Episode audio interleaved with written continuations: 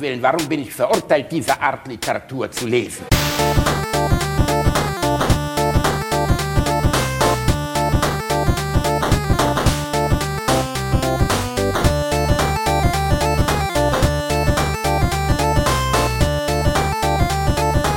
Ich lache niemals unter meinem Niveau. Hey, Ich wollte mal fragen, wie denn so? Hast du das Problem gefunden? ja, nach langer Suche habe ich es endlich gefunden. Und zwar, ich musste nur einen RAM-Riegel neu reinstecken und jetzt muss ich halt alles wieder zusammenbauen. Oh, da bin ich ja echt froh, dass das Problem gelöst ist. Ey, Du weißt ja, ich brauche den PC unbedingt. Jo, gerne. Oh, da fällt mir ein Stein vom Herzen. Ja, klasse. Und äh, dann wollte ich dich noch fragen, ob du als Dankeschön vielleicht deinen Rahmenregel auch bei mir wo reinstecken willst. Äh, was? Hm, ich hab da noch so ein paar freie. Wow. Das war ja, das war ja Story-Komplexität. Da, Ja. da würde ja Paul Thomas Anderson nervös werden. Das ist Wahnsinn, oder? Ja, das, ja, ja, das ist wirklich, hat mich ganz nervös gemacht. Das ist ja Wahnsinn. Ich musste Da nur haben ein- sich aber richtig Mühe gegeben. Und und wer kennt's nicht, ne? Der PC funktioniert nicht mehr, man musste nur einen neuen RAM-Riegel reinrammen.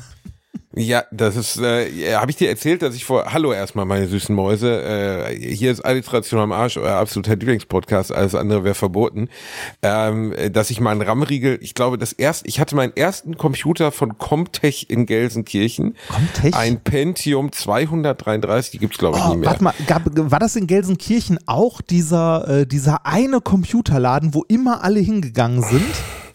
Nee, es gab einen Computerladen, den es heute sogar noch gibt, äh, direkt am an der äh, am, ja in der Innenstadt am Trolli. Ähm, da habe ich damals meine Xbox frisieren lassen, damit ich Ah. gebrannte Spiele spielen konnte und so. Ich weiß nicht, warum ich da nicht war. Ich habe den nach ich habe den Namen vergessen von dem Laden ehrlich gesagt, aber ich war dann halt bei bei Comtech und dann haben sie mir einen Rechner aufgesetzt und ähm, das war mein erster richtiger Computer. Vorher hatte ich so ein Fujitsu Siemens 233 Megahertz Ding vom vom Aldi und dann wollte ich irgendwie ein dickes gut. Teil mit 500 Megahertz und so haben für für Quake 3 und der lief, glaube ich, drei Monate überhaupt nicht. Aber ich konnte, weil ich so wenig Ahnung von Computern hatte, überhaupt nicht einschätzen, ob das jetzt an einem Computer liegt oder ob ich was falsch gemacht habe Ja, oder so. damals noch, ne? Heute Ja, ist das dann gab es auch so einen Befehl, du, du konntest ins BIOS gehen und konntest dann Hilf mir eingeben, dann hat er den Computer komplett neu aufgesetzt. Das habe ich, glaube ich, 20 Mal gemacht. Ach krass. Und dann habe ich mir, dann habe ich mir in der Vermutung, dass irgendwas falsch wäre, einen RAM-Riegel gekauft und habe den da reingerammt. äh, genau wie, wie eben beschrieben. Und äh, das Problem war, dass ich nicht wusste, wie das wirklich geht. Also wie man Aha. den wirklich einbaut. Und dann saß der nicht komplett drin. Ja, was dazu führte, dass der RAM-Riegel schmolz. Das war nicht so wirklich toll. zu der Zeit ich dürfte den das fucking RAM-Riegel zu der geschmolzen. Zeit Ja. dürfte das auch noch, äh, noch anders gewesen sein als heute. Da musste man RAM-Riegel immer paarweise kaufen. Diese, äh, ich glaube, Edu, Edu-RAM oder? Nee, Edu-Rom. Edoram, genau, Edoram, genau, musste man doppelt kaufen. Ja, Ja. ja, die waren nicht beidseitig bestückt, sondern auf einer Seite. Und dann mussten die halt, äh, ich hatte noch nie was mit Platinen angefasst und so. Ich wusste auch nicht, wie tief muss das rein? Ist das richtig, dass das so ein bisschen knirscht, während das in die Kontakte reinfährt und so? Und dann war ich zu vorsichtig, hatte den halt nur so halb drin und habe ihn dann eingeschaltet, echt, was dazu führte. Ja, ich hatte keinen Kurzschluss. Der, äh, das Ding, was oben drauf war, ähm, der, dieser Aufkleber, der schmolz. Ah, Und ist ein bisschen heiß war- geworden. Ist ein bisschen heiß geworden, ja, das fasst es zusammen. Und das war natürlich etwas scheiße, Aber dann, vorsichtig dann, formuliert. dann warst du eigentlich schon ganz gut ausgestattet. Ich erinnere mich, äh, da- das ist auch so erstaunlich. Man erinnert sich noch an seinen ersten Computer. Ne? Mein erster Computer war ein Pentium 75. Mit 75 wow, darauf Megahertz. hättest du noch nicht mal, Digga, da hättest du noch nicht mal StarCraft zum Laufen drauf gekriegt. Da konnte ich. man Diablo drauf StarCraft spielen. hatte Pentium 90. Echt, auf dem Pentium 75? Ja, da konnte man Diablo drauf spielen. Diablo 1 damals, das ging. Krass, das, das, das hätte ich persönlich mit- jetzt nicht gedacht, dass man Ich- das darauf hätte Ich weiß gar nicht mehr, wie viel RAM. Ich glaube, der hatte 8 Megabyte RAM und eine 320 Megabyte Festplatte. Aber ich hatte halt auch gar keine Ahnung. Ich, war, ich weiß nicht mal mehr, wie alt ich war. Das ist echt schon lange her. Und können. äh, Das man, kann doch, äh, darauf lief, lief Diablo? ja, das, Okay, müsste der, das müsste der gewesen sein. Glaube ich nicht, Rani. Also StarCraft war, war mein erstes Spiel und ich weiß noch genau, dass vorne drauf stand, lauffähig, also aus irgendeinem Grund weiß ich das noch, ich habe sogar die Verpackung noch in meinem Keller, lauffähig ab Pentium 90. Und Pentium 90 ist ja nur wirklich, also wir sprechen von 90 Megahertz, ne? Da scheißt sich jedes, jedes Billo-Handy scheißt sich vor Lachen in die Hose, wenn man ihm das sagt. Ähm, 90 Megahertz ist wirklich gar nichts. Aber das, das war damals so. Ich kann mir nicht vorstellen, dass du auf einem 75er Also Diablo die, gespielt die hast. Diablo-Systemvorausanforderung, ich habe die mal gesucht, liebe Kinder, das kennt ihr nicht. Heute kennt ihr das. Ein Spiel läuft nicht flüssig. Damals hat man hinten auf die Packungen geguckt, ja, man hat Spiele in Packungen gekauft und hat geguckt, was denn da die Mindestvoraussetzungen waren, um das überhaupt spielen zu können. Ähm, die minimalen Systemanforderungen für Diablo 1 waren ein Pentium 60, 8 Megabyte RAM und eine SVGA-Videocard. Wow, okay. Das Und ein, ist, und, das ein, und ein Double-Speed-CD-ROM-Laufwerk. ein Double Ein Speed. Double das, ist auch immer so, Speed, ja. das waren auch so Zeiten, als es komplett kryptisch war, was das eigentlich heißen sollte. Also was war One Speed, Double Speed? Also, weil ich könnte, klar, ist die Datenrate, aber ich, ich könnte dir bis heute nicht wirklich sagen, was jetzt das One Speed, ich habe auch nie ein Single Speeds äh, Laufwerk gesehen. Ah doch, ich schon. Ich, ich schon. Ich habe eins gesehen, da musste man die CD in so eine Kassette einlegen, zuklappen und die Kassette reinschieben. Oh wow, das ist, das, also viele, äh, das ist finde ich ganz schön, dass wir, wir sind ja nicht seit der Urzeit der Computer dabei, also jetzt nicht so Ralph Baer Zeichen, aber wir sind zumindest seit, sagen wir mal, dem Amiga dabei. Das heißt, wir haben viel miterlebt, was für die heutige, klingt jetzt bescheuert, die heutige Jugend unvorstellbar wäre. Ja. Ja, also äh, äh, Diskettenwechsel ne, beim, beim, beim Amiga. Ey, ich weiß nicht, ob ich das könnte. Ähm, äh, äh, heute noch. Also ich habe mal hier im, im Computerspielmuseum, haben die Jungs mich eingeladen das- in Oldenburg. äh, und genau, die haben da ja ein paar OCM, Amigas ne? stehen. Ja, da, da hatte ich Genau, im auch, da hatte ich auch, da habe ich äh, Pinball Dreams gespielt, als ich mal da war. Leider viel zu kurz. Ich war vor einem Auftritt von Minkorrekt da. Ich muss da unbedingt so nochmal vorbei, wenn ich in Oldenburg bin. Wir sind mit Minkorrekt demnächst auch wieder in Oldenburg. Dann gucke ich mal, ob ich ein bisschen mehr Zeit mitbringe. Äh, übrigens eine dicke Empfehlung für alle, die mal in Oldenburg sind, im OCM vorbeizuschauen. Ähm, ich habe da Pinball Dreams auf dem Amiga 500 gespielt, weil alle PCs, die da rumstehen, kann man ja benutzen. Und da stehen dann auch Disketten und so daneben. Und ich war überrascht, wie unglaublich lang die Ladezeit von der Scheiße war. Unglaublich, unglaublich. Also wirklich zu einem Maße lang, wo du wirklich denkst, es kann doch nicht, also Ist es kaputt? ist es kaputt, genau, ist es, es, es muss kaputt sein. Es kann nicht sein, dass es so lange braucht. Ähm, das, das weiß ich noch sehr genau. Also, dass das unfassbar war, wie lange das gebraucht hat. Also, die Jungs haben mir Supercast, glaube ich, eingelegt. Ich weiß nicht mehr genau. Aber ich glaube, es war Supercast. Und leck mich am Arsch war das langsam. Also ich glaube anderthalb, zwei Minuten bevor der Ladebildschirm kam. Ich habe ja auch mal erzählt, dass eine meine die erste Amiga 3D Demo, die ich hier gesehen habe, war bei meinem Kumpel Christian. Das war ein 8080, also so ein Walker, der Ja. über ähm, über einen Tisch lief, also über einen Bürotisch oder sowas. Und äh, das war halt in 3D gerendert, super pixelig, keine Ahnung, 320 mal 240 und das waren, glaube ich, acht Disketten, die man einlegen musste, hintereinander. Also die wurde eingelegt, ins RAM Wow. geladen, wahrscheinlich komplett in den Arbeitsspeicher geladen, wieder rausgenommen, nächste Diskette. Und das für eine 15 Sekunden 3D-Demo. Und du hast da in dem Alter oder zu dieser Zeit damals nicht da gesessen und gedacht, was ist denn das hier für eine Scheiße, sondern du hattest diese Vorfreude, du hattest dieses, was uns heute auch echt verloren gegangen Das ist fehlt, ganz vielen oder? Dingen. Das ne? fehlt. Vorfreude, Ich- ja, Vorfreude also ich- ist weg. Ich, ich habe auch das Gefühl, also äh, die bei, bei viel, also bei manchen Sachen habe ich noch Vorfreude, also so bei Computerspielen oder so, aber bei wenig Sachen. Und äh, sowas wie eine, eine tolle Grafik ist nicht mehr was, was mich so begeistert wie damals. Man sieht das ja vielleicht auch so ein bisschen an diesem Revival der Indie-Spiele. Ne, also äh, wie, wie du letztens hier äh, Into the Breach gesagt hast, ne, das ist ja von der Grafik her ist das ja so Pixel-Scheiß, ne, also Piz Pixel-Matsch. Aber es ist Hast du es mal ausprobiert? ja, habe ich. Äh, ich habe es, äh, als ich in, ich bin ähm, in den letzten Tagen, äh, ich war, ich weiß gar nicht mehr, wann war denn das? Am Wochenende war es, glaube ich, war ich mit meiner Frau in Bratislava. Ähm, also in der Slowakei. Und äh, auf dem Weg dahin in der Bahn habe ich es mal ausprobiert und äh, gefällt mir ganz gut. Also es ist äh, erstaunlich komplex dafür, dass es so simpel ist. Äh, richtig, genau das ist, zeichnet dieses Spiel aus. Es ist, es sieht unglaublich simpel aus und ist wirklich auf einem, also wenn du es länger spielst oder mal auch schwer spielst oder so, da wird dir erstmal klar, wie komplex das ist. Und das finde ich bei dem Spiel wahnsinnig charmant. Und ja, Grafik ist nicht alles, aber ich meine, insgesamt ist dieses Vorfreude auf etwas haben verschwunden. Ne? Und ich habe letztens, ich weiß nicht, wo das war, ob das, das kann ein Hotel Matze gewesen sein. Doch, es war, ich weiß genau, wo es war. Äh, Farin Urlaub äh, bei Hotel Matze hat das erzählt, den ich ich habe Farin Urlaubskarriere nie so verfolgt. Ich war nie ein großer Ärzte-Fan. Mhm. Klar kenne ich die großen Hits und ich fand immer, dass die Jungs einfach irgendwie lässig und sympathisch und normal sind. Und ich meine, Farin Urlaub ist wirklich reich. Also der, der wird sehr, sehr, sehr viel Geld haben. Und ähm, einfach weil die Ärzte ja nun wirklich jetzt seit ja, ja. 30 Jahren eigentlich äh, alles ausverkaufen. Ja. Also ich, ich keine Ahnung, ich will es nicht schätzen, aber es wird im zweistelligen Millionenbereich locker liegen, was der hat. Und dann erzählte er, weil er ja wohl sehr bescheiden lebt und auch nennen wir es mal, wenig weltliche Interessen hat. Er sagte auch, er braucht kein dickes Auto oder dickes Zuhause oder so. Er hat irgendwie teure Gitarren, die sind ihm viel wert. Und er meinte, immer wenn er sich was kaufen möchte, zum Beispiel wollte er sich irgendwie eine Kamera für 5000 Euro kaufen. Und ich sag mal, bei dem Geld, ich will mir jetzt nichts unterstellen, aber das, was Farid Urlaub hat, da würden diese 5000 Euro für die Kamera, glaube ich, nicht mal irgendwie auf, auffallen auf dem Konto. Das geschätzte, Und er meinte, er, ich, ich habe es gerade kurz gegoogelt auf äh, vermögensmagazin.de, das geschätzte, ja, gut, das, ja. das geschätzte Vermögen, also da warst du ja auch mal, äh, da hast du ja mit Öster mal drüber geredet, da wart ihr beide ja auch als Millionäre geführt. Äh, also hier steht, das geschätzte Vermögen von Farin Urlaub beträgt 15 Millionen Euro. Ja, und das halte ich für deutlich zu niedrig. Aber äh, sagen wir mal, es sind 15 Millionen Euro, ne? Also mhm. von mir aus. Dann ist es ja immer noch verdammt viel Geld. Und äh, dass jemand, der 15 Millionen Euro hat, sich Gedanken darüber macht, ob er sich für 5000 Euro eine Reisekamera von Canon oder so kaufen kann, zeugt ja erstmal von einem relativ gesunden Wertesystem und davon, dass der offensichtlich nicht vergessen hat, was Geld für andere Menschen bedeutet. Mhm. Und das, was ich am spannendsten fand, was er erzählte, war, dass er sich immer Ziele setzt, wann er sich das dann kauft. Also er, ah. teilweise wartet er auch lange dann. Also er meinte, er hat auch schon zwei Jahre auf irgendwas gewartet, was er sich problemlos hätte sofort kaufen können.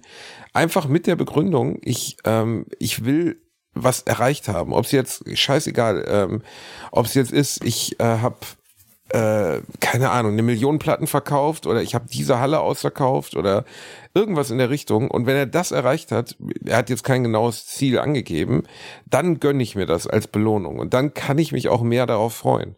Ja, kann und ich nachvollziehen, weil diese, diese Vorfreude, die du da beschrie oder beschreibst, die, äh, also zumindest geht es mir so, die ist mit dem Alter ein bisschen verschwunden. Ne? Das ist so, ähm, als, als Kind oder Jugendlicher oder auch noch als Student, wo du wirklich knapp bei Kasse bist an, an vielen Ecken, da, äh, da war irgendwie, also für mich war zum Beispiel damals, als ich äh, im Studium WoW gespielt habe, ne, waren diese 12 Euro im Monat echt viel. Also mhm. da, das habe ich mir dreimal überlegt, ob ich jetzt einen Monat lang äh, zock oder nicht. Und heute ist das halt nicht mehr so. Ich schwimme jetzt auch nicht im Geld, aber ähm, es ist äh, alles, äh, also alles auf diesem Level, so ne, irgendwie einen Monat Netflix, ein äh, Computerspiel, das gerade neu rausgekommen ist, das kann ich mir leisten, ohne dafür sparen zu müssen. Ne, Wenn es jetzt irgendwie, äh, natürlich ist das immer eine Frage von Dingen, also ne, was diese Dinge sind. Also jetzt irgendwie, was weiß ich, einen neuen Fernseher für 2000 Euro würde ich mir auch nicht einfach e-, mal eben so kaufen oder so. Aber diese, diese Vorfreude auf kleine Dinge, die ist, die verschwindet irgendwann. Genau, weil es beliebig wird. Ne? Und, ja, genau. Äh, äh, klar kannst du, äh, kannst du das nicht zurückholen künstlich. Ne? Also diese Vorfreude erst recht, die du als Kind hattest, kannst du nicht zurückholen künstlich. Mhm. Aber ein bisschen mehr, ein bisschen bewusster Dinge zu konsumieren, ein bisschen bewusster ja, vielleicht auch auf da Sachen hinzusparen oder sich drauf zu freuen oder so, das kann, glaube ich, echt nicht schaden. Ja, oder sich bewusster zu machen. Ich glaube, das ist ein Ding, was viele, vielen Leuten fehlt. Mir unter anderem in vielen Hinsicht, also in vielen Sachen auch, äh, sich zu überlegen, was einem überhaupt Freude bereitet. Also, ne, was, äh, also, wann. Also, ich merke das immer, wenn ein geiles Videospiel rauskommt. So, als ja. The Last of Us 2 rauskam zum Beispiel, äh, wo ich mich wirklich zwei, drei Jahre drauf gefreut habe. Ja. Äh, weil ich gedacht habe, ey, das ist die Fortsetzung von dem Spiel, ähm, das ich äh, verehre und das eins meiner Lieblingsspiele ist, will ich unbedingt sofort haben, hatte ich auch sofort. Da weiß ich noch, das, daran erinnere ich mich, da habe ich mich gefreut. So, da habe ich gedacht, geil, jetzt habe ich das. Und dann war es auch der Fall, wovor ich am meisten mich befürchtet habe, ist von meiner eigenen Blödheit, dass ich dann anspiele und liegen lasse. Ja, habe ich, ich auch. das ganz oft bei Sachen mache. habe ich auch und gemacht. Genau, ich habe es auch noch nicht durchgespielt. Äh, ich habe es durchgespielt. Ah, okay, am, am, an einem, äh, ich glaube in anderthalb Wochen habe ich es durchgespielt. Sehr, sehr lang. Ne? Und mhm. Das, das hat mich aber, und dann war auch danach so dieses Gefühl dieser Befriedigung. So, das ist eins der Spiele, die man auch durchspielen muss, um sie im Ganzen zu begreifen. Und ähm, ich fand, äh, da, aber das kommt halt leider mittlerweile selten vor. Na, also diese, diese Momente kommen selten vor, dass man diese Vorfreude noch hat. So, ich könnte dir jetzt gerade nicht sagen, worauf ich das habe. Nee, also, die, die, ja, weiß ich nicht. Also ich, ich freue mich mittlerweile auf andere Sachen, also so auf äh, ähm, sowas wie Urlaub. Also jetzt nicht Urlaub im Sinne von... Grünkohlzeit, Grünkohlzeit. Darauf genau, freust du man, man, man ist erwachsen geworden, man Grünkohl. freut sich auf Grünkohlzeit, ne? Nee, Der Deutsche ähm, hat seine Zeiten, das ist wichtig.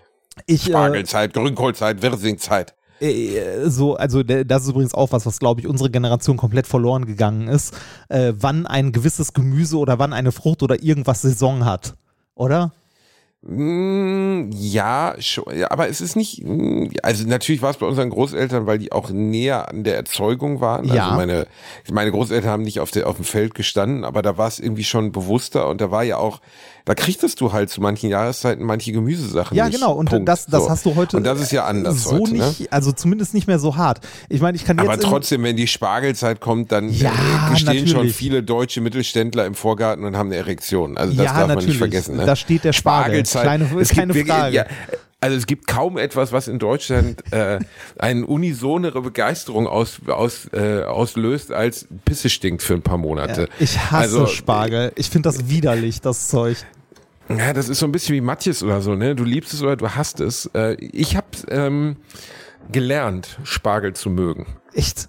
Das hat bei mir aber gedauert. Also ich weiß noch, dass ich Spargel äh, als Kind natürlich super eklig fand. Es gibt ja so ein paar Sachen, die du als Kind einfach auch nicht magst. Ja. Und äh, Spargel, ich glaube, es gibt kaum ein Kind unter zehn Jahren, das Spargel mag. So, Fette das ist Kinder. einfach vom Geschmack. Fette Kinder, schöne. Wobei man natürlich auch sagen muss, das ganze. Sch- ja, Hollandaise. Ich will, dass es in Butter schwimmt. Nein, aber das muss man natürlich sagen, es ist auch ein Gaga-Gemüse, weil eigentlich, wenn man ehrlich ist, ich weiß, da kriegen wir jetzt, jetzt wird, jetzt wird der wirkliche Krieg Oh, begonnen. jetzt, Was jetzt, in, äh, du sägst jetzt an der Spargelseele des Deutschen. die Spargelseele. Reini, ich habe 250 Folgen Alliteration, einen Shitstorm nach dem anderen kassiert, aber ich glaube, jetzt beende ich diese Show für immer oder ich beende die Liebe der Leute. Spargel schmeckt am Ende nach nichts. Spargel ist einfach, ähm, also ja, er, hat einen Eigengeschmack, aber nix, wo du da stehst und sagst, oh, mm, oh, geil, geil, wie, keine Ahnung, eine geile Lasagne oder so. Am Ende funktioniert Spargel halt nur in Kombination mit was anderem so. Und dann ist es auch lecker und ja, ne, aber ich finde dieses Gewichse darauf immer wieder irgendwie erstaunlich, dass die Leute dann so abgehen. Und mein Onkel, der so Pseudo-Feinschmecker ist, der hat mal, werde ich nie vergessen, als ich 10, 12 Jahre alt war, an Ostern für die Familie Spargel gekauft. Und ich komme ja aus einem Haushalt, ähnlich wie bei dir. Deine Eltern konnten ja wenigstens kochen, meine konnten das ja gar Nein, nicht. meine Eltern konnten Ähm, überhaupt nicht kochen. Meine Eltern konnten gar nicht kochen. Die, also Ah, echt, deine Mama? War die nicht voll die Hausfrau so? Überhaupt nicht. Ja, meine, meine Mutti war halt so die klassische Hausfrau äh, mit fünf Kindern und so, aber trotzdem konnte die nicht kochen. Also nicht, nicht Okay. besonders gut. Die konnte so, also was man in großen Mengen quasi für die Familie kocht, so, so Eintöpfe und Suppen. Na, Bollo. Das, nee, genau, ja, Bollo. so, so was ging. Aber ansonsten konnte meine Mutter überhaupt nicht kochen und ich habe sie auch früher als Jugendlicher dann mal so gefragt, so, Mutti, wie wäre denn, wenn wir mal das und das ausprobieren? Und äh, was meine Mutter immer gesagt hat, war so, ja, aber was ist denn, wenn es den Leuten, also was ist denn, wenn es nicht, Ah, nicht ja, ja, schmeckt? Das schon mal gesagt. Ne, Wenn's nicht so schmeckt. dann, äh, wenn es nicht schmeckt, wir können uns das halt nicht leisten, das wegzutun oder so. Und das führte dazu, dass es in meinem Elternhaus, was wahrscheinlich in vielen Elternhäusern so Ja, ist, immer die uns auch. Die fünf gleichen Gerichte gab. Ne? Immer. Da, das, äh, ja, das Tetraeder der guten Ernährung. Bei uns genau. auch. Wir hatten wirklich auch, also, äh, aber es war noch nicht mal lecker. Also doch, meine Mutter, diese Sachen konnte meine Mutter. Ich will jetzt auch nicht schlecht über meine Mama reden. Ja, Sie äh, hat sich ja nein, Mühe mein, ein, gegeben. paar, ein paar Sachen konnte meine Mutti Du- auch kochen. Also sowas wie irgendwie Linsensuppe war super, wenn meine Mutter die gemacht hat. Ne? Äh, Und mein Vater hat einen super Sonntagsbraten und so gemacht. Aber so, äh, also die, die große Küche war das nicht. Das war halt sehr bodenständig. Ne? Das ist ja auch okay. Bodenständig Ja. ist auch gut, aber äh, es war einfach, meine Mutter hat kein Interesse am Kochen gehabt. Die hatte keine Leidenschaft oder so dafür. Weißt du, ich probiere jetzt mal was Geiles aus und mache mal was Geiles draus, sondern eben diese fünf Gerichte immer und immer und immer wieder. Ich würde im Moment töten, um einmal die Erbsensuppe meiner Mama nochmal zu Ja. essen, die Linsensuppe besonders. Aber Ja. da, so ist das dann halt. Ne? Solche Dinge fehlen einem dann. Aber Ja. äh, was ich eigentlich sagen wollte, war, ähm, die, äh, wo kamen wir jetzt her? Spargel, genau. Ja, und dann kamen hat mein. Onkel, genau, wir kamen vom Spargel. Dann hat mein Onkel diesen Spargel besorgt, so, ähm, für, Summe X, ich weiß nicht mehr, wie viel es war. Ja, und das ist ja auch mal so ein aber auf jeden Fall die Scheiße, 300 oder 400 Mark. die Scheiße also so richtig kostet viel Geld. Unsummen, ne? Weil die ja von, äh, von äh, Lohnsklaven quasi, also Stell ja, dir mal vor, wir würden es nicht von Lohnsklaven Ja, machen ist- lassen, wie aber teuer ma- es dann wäre. mal, mal ganz ehrlich, ne? Äh, der, der Spargel ist doch sowas wie das Schweinekotelett von Tönnies, oder? Das ist so. Moralisch von- oder also, ja, von- nicht, aber moralisch also, ja. ne, Ich, ich habe das in, äh, in den Corona-Jahren jetzt gesehen. Ähm, da bin ich an ein, zwei Spargelfeldern vorbeigekommen und da hat man die halt raussprießen sehen, weil es nicht genug Billigarbeitskräfte aus dem Ostblock gab, die die stechen sollten, so in etwa. Also, äh, also nicht genug Gas, also äh, deshalb ist die Spargelernte dahin gegangen. Oder denkst du dir Genau. so, ey, das, das kann doch nicht sein. Also, warum? Also, ja, aber es ist, es ist offensichtlich ja mechanisch schlecht machbar. Also Ja. es muss von Hand gemacht Ja. werden. Und du findest halt keine arme Sau, die bereit ist, das zu dem Lohn, den sie dir zahlen. Was ich aber auch daran, das ist das, was ich immer nicht verstehe. Spargel ist so sündhaft teuer. ja. Und trotzdem wird ja offensichtlich kein ausreichend guter Lohn gezahlt, Ja. um ihn zu, zu, zu äh, Gärtnern Ja, oder wir richtig. ernten. Ja. Warum? Ja, weiß ich nicht. Wahrscheinlich, weil es dann noch teurer sein müsste, damit äh, der Bauer damit Gewinn macht oder so. Da könnte uns vielleicht jemand, der im Spargelbusiness drin ist, und damit meine ich Das nicht die Porno, äh, und damit meine ich nicht die. Pornoindustrie. Jemand, Ey, gleich im ruf wieder Conny Dax an, Reini. Der wird schon ganz nervös. Der Dax hat lange nicht gefickt, vergiss das nicht. Werbung. Der eine oder andere von euch kennt das vielleicht. Man ist irgendwo im Sauerland unterwegs, man kämpft sich durchs Unterholz, durch das Dickicht des Waldes. Plötzlich hört man rechts ein Knacken und was sieht man? Ein Waschbär, der einem einen sehr guten Mobilfunkvertrag anbietet. Simon von Simon Mobile. Sim on Mobile bietet den perfekten Mobilfunkvertrag mit viel Datenvolumen zum günstigen Preis. Wer jetzt einen Vertrag bei Sim on Mobile abschließt, bekommt zunächst einmal 100 GB Datenvolumen für die ersten 12 Monate geschenkt.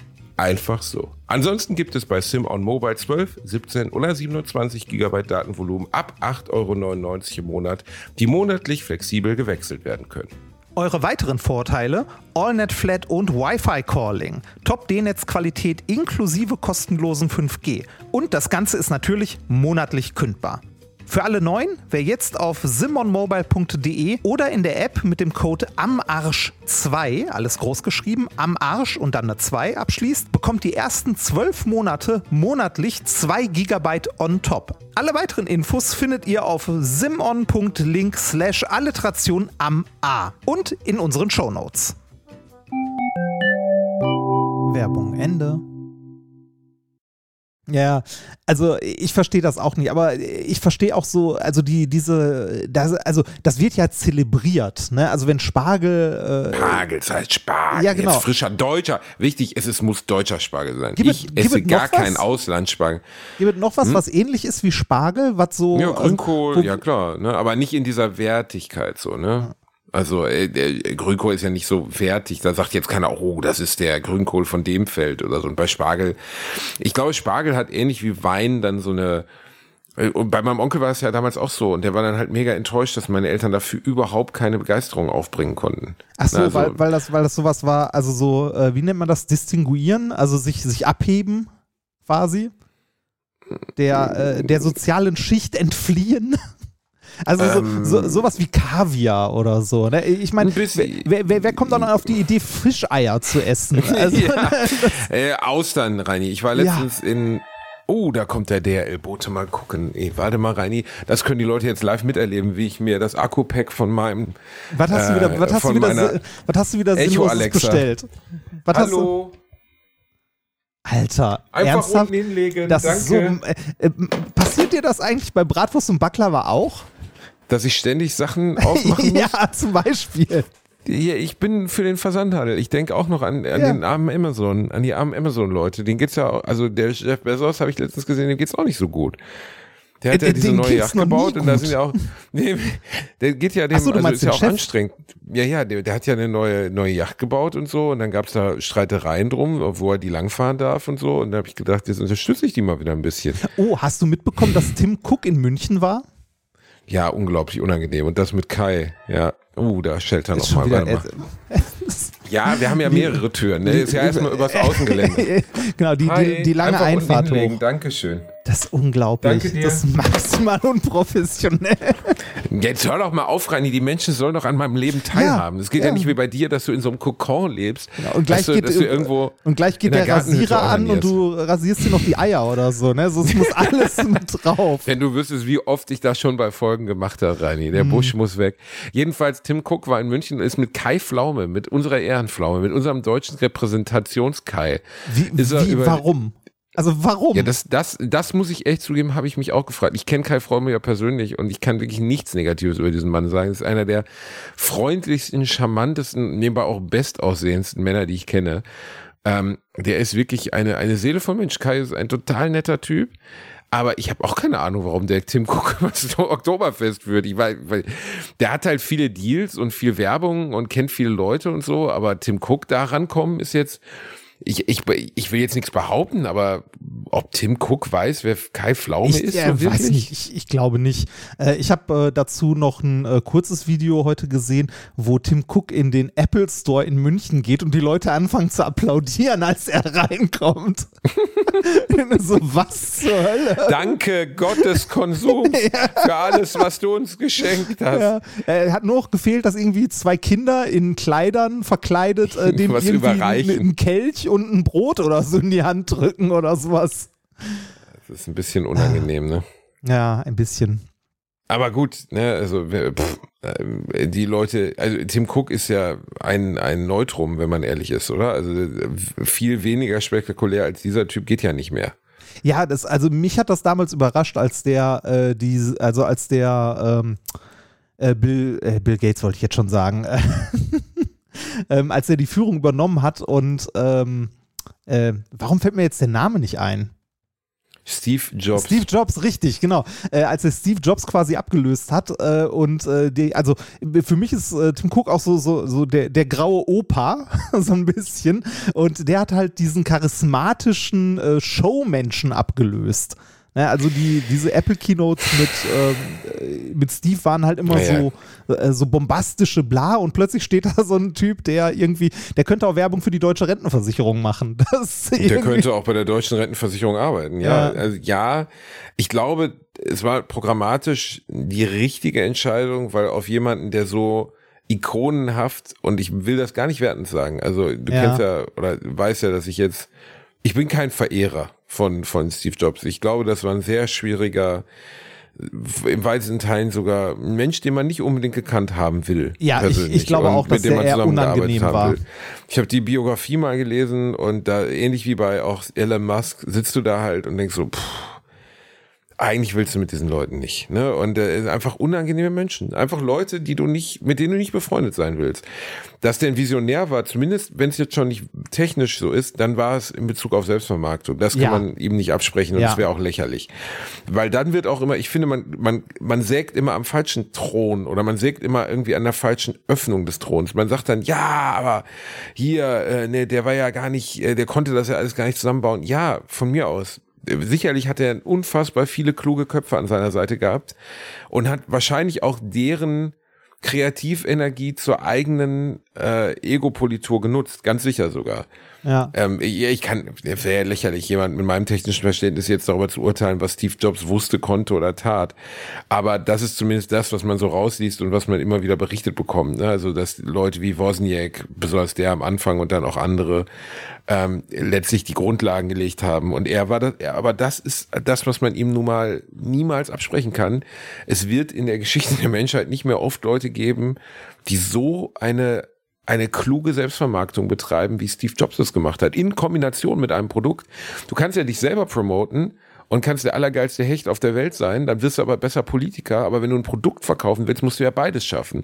Dich selber hinter dieses Produkt stellen, es aber ohne es zu überstrahlen, aber es so hochhalten, dass die Leute beeindruckt sind. Und das konnte der halt in einem Maße, wie es niemand anders konnte. Ja, ja, der, der war halt, also ich denke auch, Jobs war ein guter Vermarkter und hat halt äh, gut Potenzial in Leuten erkannt und wie er es nutzen könnte und so. Und auf diese Weise dann halt genial. Also technisch war der, glaube ich, äh, nicht so gut wie halt die Leute, die er um sich rum hatte. Aber das muss man halt auch anerkennen, wenn jemand äh, halt ein guter, weiß ich nicht, Manager oder Vermarkter ist an der Stelle. ne?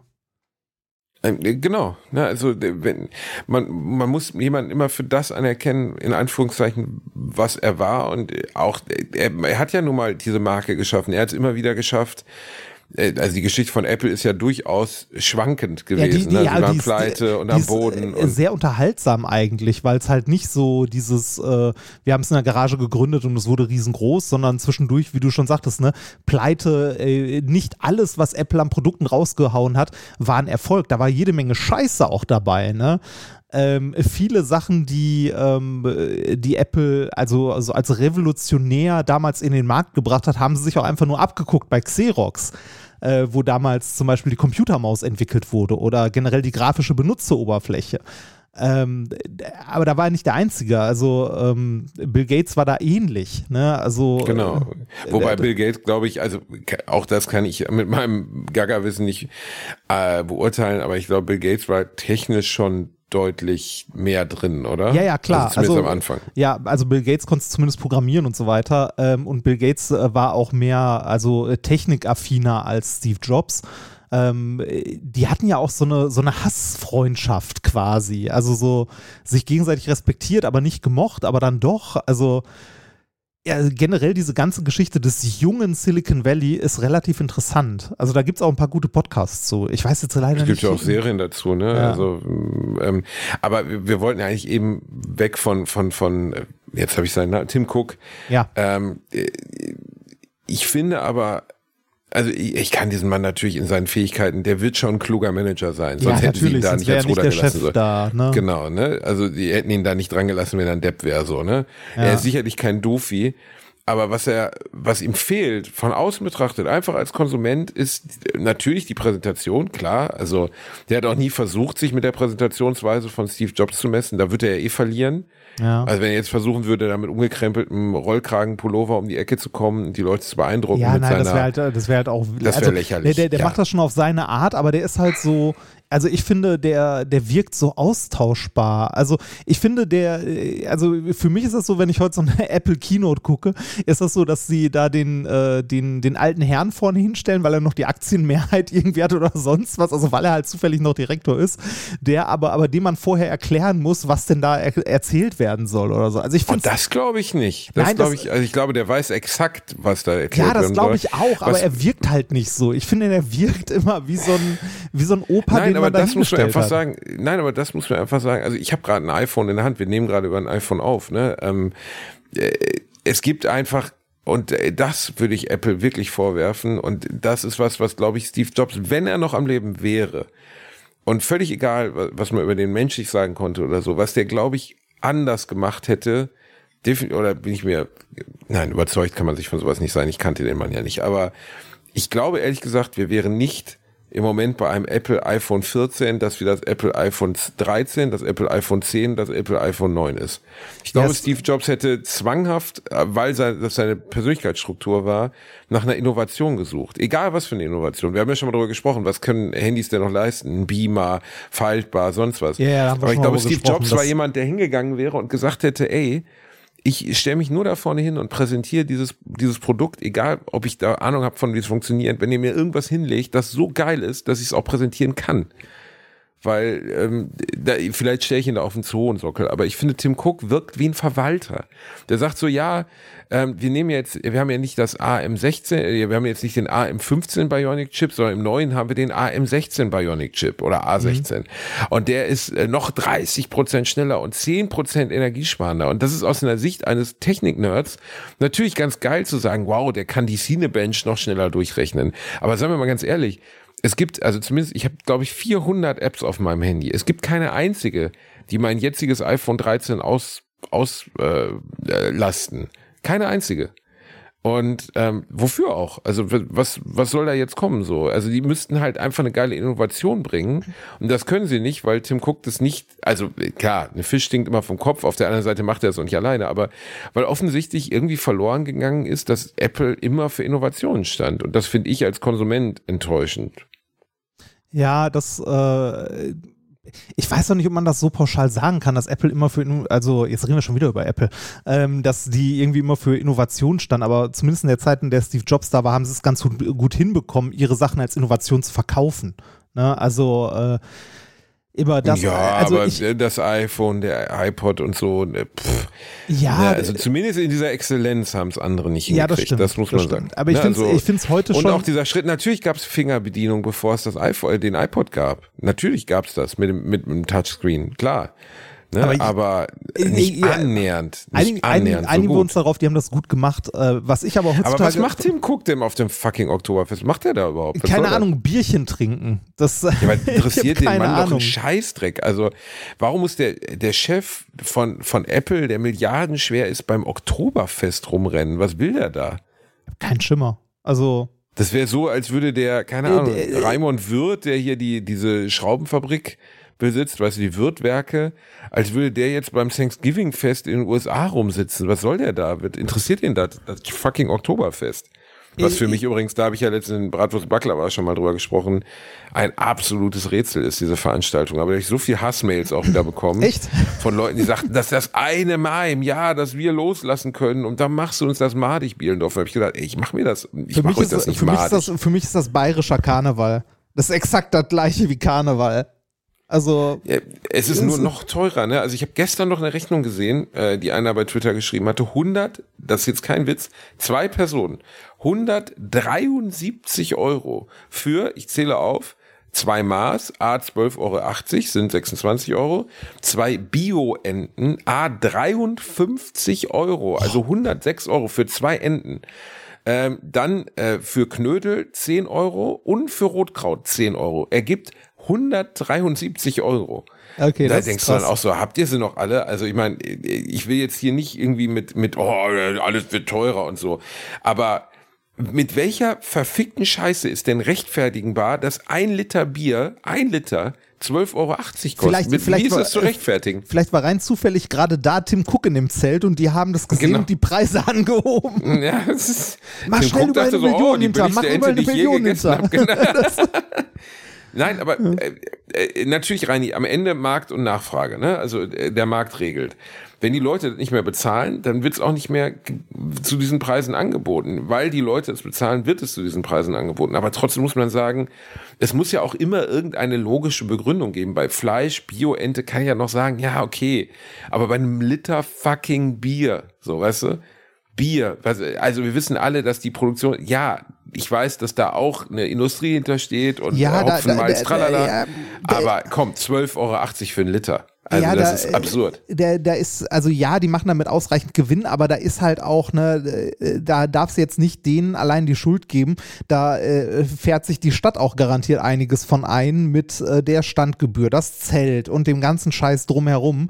Es ist ja nicht so, dass die da einfach nur das Bier verkaufen. Die stellen ja auch noch das Zelt dahin und den ganzen äh, Scheiß drumherum. Ne? Also äh, die werden, also natürlich bereichern die sich daran, keine Frage, weil die Leute bereit sind, es zu bezahlen. Aber ich denke, äh, so einen annehmbaren Preis würdest du alleine schon nicht hinbekommen, weil diese Gebühren dort zu stehen und dort ein Zelt zu haben und was weiß ich nicht was, schon horrend sind.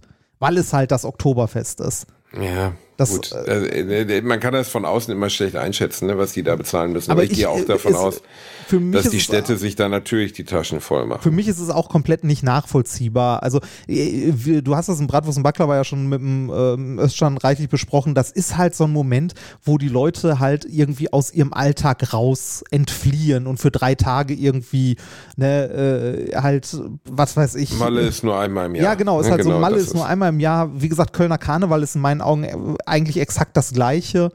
Ähm, äh, da gibt es jetzt auch wieder böse Mails für, aber äh, am Ja, Ende. aber ist ja nicht falsch. am- am Ende sind, äh, ist ja im Grund- weitesten Sinne das gleiche. Genau, einen Grund äh, finden, sich besaufen und alles andere ist scheißegal. Ne? Also ich kann mit dem, also ich kann mit dem Oktoberfest halt auch nichts anfangen. Aber jeder, jeder das, wo er Spaß dran hat und was er möchte.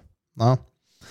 Richtig, ja, aber warum, also dieses wahllos besaufen, was, was gibt den Leuten das? Ich verstehe es wirklich von außen immer nicht. Ich frage mich immer, Ja, das ist bei vielen Sachen so. Ne? Ich verstehe auch nicht, was den Leuten das gibt, äh, irgendwie am Wochenende sich in ein Stadion auf irgendeine Tribüne zu stellen, schalalala zu grölen, sich fünf Bier reinzuziehen und in weiter Entfernung irgendwie äh, 22 Leute beim Fußballspielen äh, zu sehen, die ich von zu Hause äh, irgendwie im Fernsehen besser sehen könnte, weil ich von da mehr sehe. Ne? Und die Ja, dann sagen, aber die, das ist ah, ja- dieses äh, Stadiongefühl. Ne? Ja, Äh, ja also aber es die, ist das Stadiongefühl. Ja, ne? es aber die- ist das, was die Leute äh, die wollen. Scheiße in der Bundesliga und zweite Liga oder so, die kosten den Steuerzahler halt auch Millionen im Jahr mit dem ganzen Polizeiaufgebot, das du da hinstellen darfst, wegen so ein paar Vollidioten, die sich auf die Fresse hauen wollen. Äh, kannst du genauso gut fragen, warum muss das? Also, ne, kann man das nicht irgendwie anders machen? Ist halt, Hey, ähm, es sind halt immer, es ist immer die Frage, ähm, für viel, ist es für viele Leute wichtig, gibt denen das was? Wenn ja, dann muss der Rest der Gesellschaft das halt ertragen. Das stimmt. Ne, au- außer es ist jetzt gesetzwidrig. Ja, Äh, natürlich, Du hast recht. Nee, aber du, du hast ja recht. Also gibt es Leuten was, ist, gibt es einen Mehrwert für das Individuum oder die Gemeinschaft, dann muss man das als legitimiert, äh, legitimiert ansehen, dass Menschen daran Freude haben und dass es dann halt und dann stattfindet. ist es ja auch okay. Also ich möchte ja niemandem verbieten, ins Stadion zu gehen. Also ne, habt Spaß dran. Ich, also ich kann damit halt nicht viel anfangen. Ich war schon mehr als einmal im Fußballstadion und dachte mir jedes Mal, also hab da jedes Mal gestanden und konnte mich da nicht reinfühlen. Also ich konnte es einfach nicht nachvollziehen. Also ich, ich, war da, ich war da auch mit Leuten, die sonst super ruhig sind und alles, also ne, so, äh, weiß ich nicht, halt nette, normale Menschen sind und plötzlich im Stadion hast du jemanden neben dir, der so äh, plötzlich rumgrölt, äh, den Schiri am liebsten den Kopf abschneiden würde und äh, Krass du, eigentlich, ne? Ja, Wie du das- guckst dann rüber und denkst so, Menschen- what? Wer, wer bist du? Ja, ja. Mhm. Aber bei, besonders bei Fußball ist ja die Emotionalität der Leute und diese, diese, diese wahrgenommene Verbindung zu dem Verein, Das das, ist krass, ja unglaublich. ja. Was für ein, ein Element der Kraft auf der einen Seite, ne, dass Menschen sich mit etwas Fiktivem, weil am Ende ist ein Fußballverein ja etwas Fiktives, das ist ja nichts real existierendes, das ist kein Auto oder so, sondern es ist einfach eine Erfindung. Da sind elf Leute und die sind ein Verein. Also nicht die elf Leute, aber die drumherum. Ne? Also das ist ja einfach eine fiktive, ein fiktiver Zusammenschluss von Personen, ja, eine dass Mannschaft. du es schaffst, eine Mannschaft, die, die für, ähm, heißt es eigentlich beim Frauenfußball auch Mannschaft? Ja, ne? ich glaube schon, ja. Ich glaube schon. Das ist absurd irgendwie. Okay, ähm, äh, eine Mannschaft, die, die äh, aus ihrem Selbstverständnis heraus für eine jeweilige Region steht. Schalke, Dortmund. Und dann verqueren sich diese beiden Momente, die Liebe zu deiner Stadt, die interessanterweise besonders in so strukturschwachen Städten wie Gelsenkirchen ja riesengroß ist offensichtlich, ähm, und die Liebe zu diesem Sport, zu einer Gesamtliebe zu diesem Verein, weil der steht ja für dich. Ja, also das, du musst dir ja vorstellen, wie hoch die Identifikation von Leuten ist mit Schalke. Also Ja, wie das- sehr die Schalke lieben. Es gibt Leute, die haben sich im Schalke-Trikot beerdigen lassen, im rot, im blau-weißen Sarkophag. So. Ja, ist also äh, du du kennst äh, die äh, Schalker Meile doch zum Beispiel in, in Gelsenkirchen, wo irgendwie abwechselnd blau-weiße Beleuchtung hast und sowas. Ne, Also der- das ist schon sehr identitätsstiftend für die Stadt. Ne, Ich meine, was haben die sonst? Hass auf dich, aber ansonsten nichts. Ne? Wollen wir darüber noch kurz mini-mini reden? ja, klar, aber wenn dann Wie nur ganz willst. kurz, weil äh, du hast es ja in Bratwurst und Baklava gerade auf Brei, also da habt ihr ja länger drüber geredet und ich glaube, die Leute, die das hier hören, hören den Podcast auch meistens und das soll sich ja nicht zu sehr wiederholen. Du hast Köln-Kalkverbot für Gelsenkirchen. Werbung. Basti hat sie, mich will keine. Was suchen wir? Richtig, die private Krankenversicherung. Die private Krankenversicherung ist eine von vielen Versicherungen, die man managen muss. Und da muss man irgendwie ja den Überblick behalten. Mit Clark hast du all deine Versicherungen im Überblick und kannst sie von überall aus digital managen. Als dein Versicherungsmakler überprüft Clark regelmäßig, ob du alle Versicherungen hast, die du brauchst und zeigt dir, wo du Geld sparen kannst oder wo du noch mehr Leistungen rausholen kannst. Dafür durchforsten die VersicherungsexpertInnen von Clark tausende Tarife, um genau den zu finden, der am besten zu dir und deinem Lifestyle passt. Damit Clark als dein Versicherungsmakler auftreten kann, das heißt zum Beispiel Verträge für dich kündigen und neue abschließen, erteilst du Clark ein Maklermandat. Das heißt aber gleichzeitig, dass dieses Mandat von deinem, deiner alten Maklerin an Clark übergeht.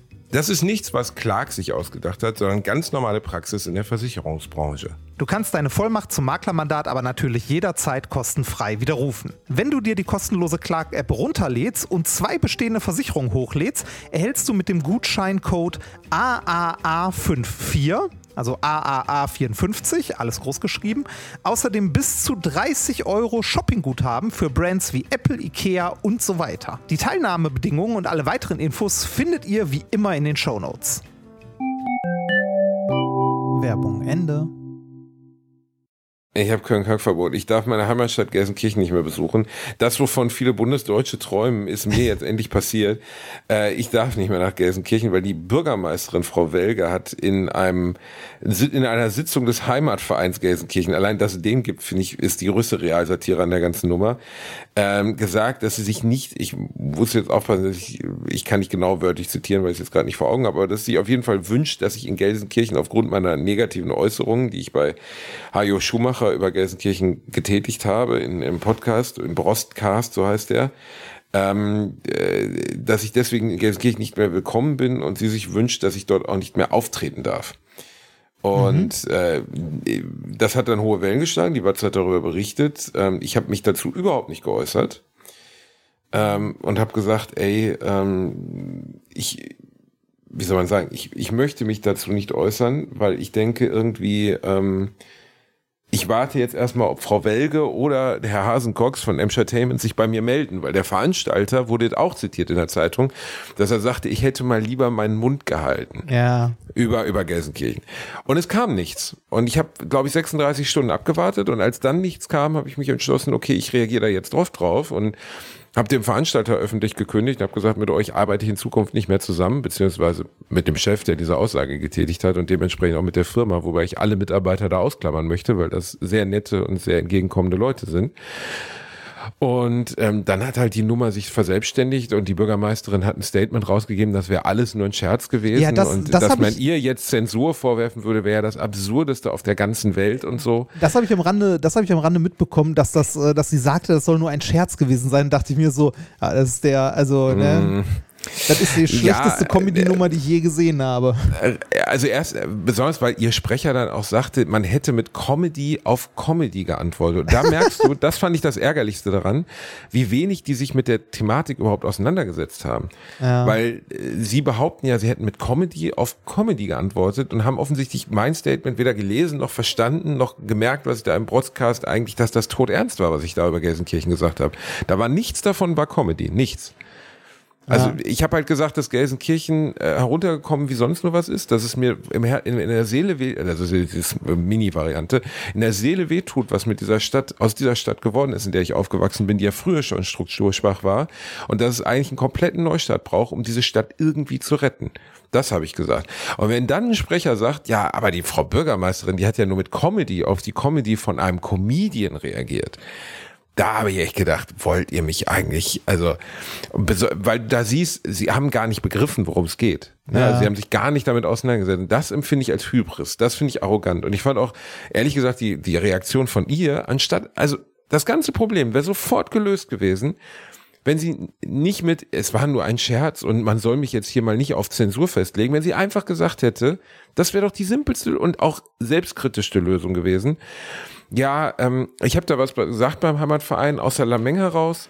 Ich meinte das nicht vollkommen ernst. Ich war natürlich enttäuscht darüber, was Herr Bielendorf ja, genau. seine Heimatstadt sagen, ich, gesagt hat. Ich war kurz verärgert, aber das natürlich nicht so ja. gemeint, dass er jetzt wirklich, ne, also da habe ich ein, mich versprochen oder ihn, von Gefühlen genau, leiten nein, lassen ja, oder so. Ja, aber nicht, nicht versprochen, sondern ja. einfach sagen, ich habe ich hab aus der Lameng was gesagt, was mir im Nachhinein leid hat. Ich habe so nicht gemeint. Herr Bielendorf ist natürlich immer in Gelsenkirchen willkommen und ähm, äh, wir freuen uns, wenn er nächstes Jahr wieder hier auftritt und vielleicht können wir ihn davon überzeugen, dass Gelsenkirchen doch nicht so schlimm ist, wie er es wahrnimmt. Ja. Zack. Das ganze Thema wäre abgehakt gewesen. Ich, ich folge Was macht Frau sie? Ja, war nur ein Scherz. Wie kann man denn so eine Zensur? Und denkst du so, ey, das ist so unsouverän. Wie kann denn, solche Leute haben doch Berater. Ich habe keine Berater. Ich habe niemanden, der sich mit mir hinsetzt und sagt, Basti, sag lieber das, sag lieber dies. Aber wenn du Bürgermeisterin bist, dann hast du doch einen, der neben dir sitzt und sagt, hör mal, Garen, wir machen ja so, wir äußern uns jetzt in dieser Art und Weise. Ja, aber die Frage ist, wer deine Zielgruppe ist. Ne? Wer sind denn deine Wähler? Sind deine Wähler, äh, ne? also sind äh, deren Wähler dein Publikum oder befindest du in dieser Bubble statt?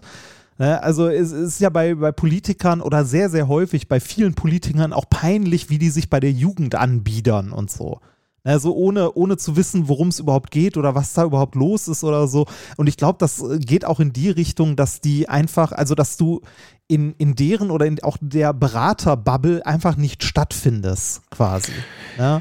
Äh, Aber äh, es ist ja, also für mich war es, war es schön zu sehen, wie viele Menschen dann sich an die Seite stellen und sagen, ey, äh, liebe Bürgermeisterin, so geht's aber nicht. Ja, also klar. jetzt von oben herab zu sagen, hier sind irgendwie für uns als Stadt, hier sind Leute nicht mehr willkommen, weil sie unsere Stadt, die du repräsentierst ähm, als Bürgermeisterin, ähm, weil sie sie kritisiert haben, weil ich habe nicht Würzburg kritisiert. Ich habe keine strukturstarke Stadt mit einem guten Stadtbild kritisiert, sondern ich habe die Wahrheit über meine Heimatstadt gesagt. Ja. Und 90 Prozent der Leute, die mir schrieben und die auch die der Watz geschrieben haben, ich habe auch die Leserbriefe gelesen, die Watz hat mir natürlich auch ein bisschen was von den Zuschriften erzählt, haben mir komplett zugestimmt.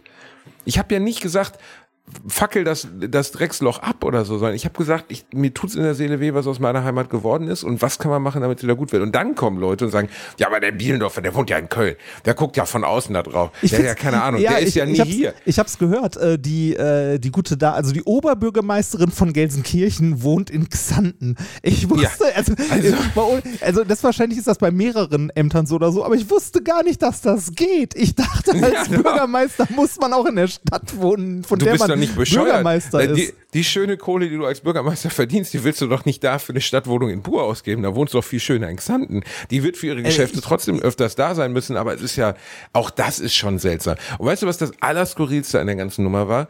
In den Leserbriefen, die in der Watz erschienen sind, ähm, war, waren vier Leserbriefe, die für mich waren, also sehr deutlich für mich, über die ich mich freue und bedanke. Und einer, der richtig persönlich beleidigend war. Also so im Sinne von Schmalspurkomiker, der immer die gleichen Sachen erzählt, bla. Und dann lese ich den Namen darunter. Weil mein Vater mich darauf hingewiesen hat und das ist ein guter Freund meiner Familie, der auf unser, der auf unser Familienfest zu Gast war. Ich hätte deinem Also Vater aber auch so- zugetraut, dass er den schreibt. ja, das wäre wenigstens noch lustig gewesen. Aber das ist ein guter Freund meines Onkels, bekannt in Gelsenkirchen, ehemaliger Schulrektor.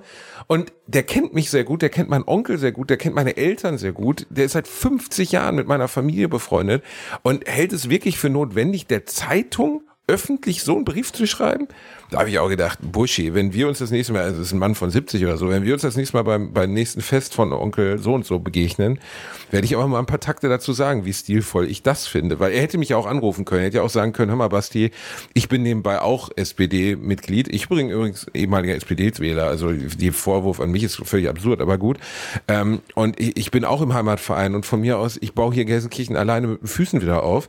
Das wäre ja okay, aber du schreibst doch keinen Leserbrief an die Zeitung, damit 100.000 Leute das lesen können, wenn du die Person persönlich kennst und auch mit der Familie. Also es, besch es beschädigt ja oder beleidigt ja nicht nur mich, sondern ähm, auch meine, meine Familie. Ich bin froh, dass meine Mutter nicht mehr am Leben ist, weil die wäre richtig gekränkt gewesen, weil die kennt den Mann, seit sie fünf Jahre alt war. Die sind in einer Straße aufgewachsen. Und dann denkst du auch so, das ist doch, fand ich sehr stillos. Aber jeder wie er will. Ne? Äh, übrigens, Frau, äh, ich folge Frau Welge jetzt auf Instagram. Oh, die gibt's bei Instagram? Ich Ja, dachte, die gibt's hat nur bei Instagram- Facebook. Nein, die hat einen Instagram-Account. Oh, da muss ich aber mal gucken, ob da. Also bei Facebook haben ihr wirklich sehr, also jedes Bild, das sie bei Facebook mittlerweile postet, wird wieder, wird immer wieder unterschrieben mit, ist Bielendorfer jetzt eigentlich wieder willkommen in, in Gelsenkirchen oder muss er für immer wegbleiben und so? Und ich fand das sehr, ich finde das sehr lustig. Ja, das ist sehr lustig, aber ne, am Ende, also er war halt am Ende eine Situation, die sie nicht äh, souverän oder ordentlich gelöst hat. Ne? Äh, Ja, man muss sie dafür auch nicht auf den Scheiterhaufen stellen. Nee, das ist alles richtig. Aber äh, man muss auch sagen, also das, ich habe ja jetzt auch über die Zeitung hinaus mal meine Hand ausgestreckt und habe gesagt, Frau Welge, äh, ich bin durchaus bereit, äh, dass man, sagen wir mal, äh, darüber nochmal spricht oder darüber nochmal eine positive Ah, Kommentarfunktion auf ihrer Seite ist abgestellt. Ha. Das hätte mich jetzt auch gewundert, wenn die da noch an wäre. Für die neuen Posts ist sie aus. Ähm, warte mal, äh, bla bla bla. Ja, der letzte Beitrag, der noch kommentierbar war, da steht dann direkt drunter. Aber wie immer macht sich über Gelsenkirchen lustig, dann ist die Karriere direkt zu Ende, nicht? Und danach die Dinger durfte man nicht mehr kommentieren. Das ist ja herrlich.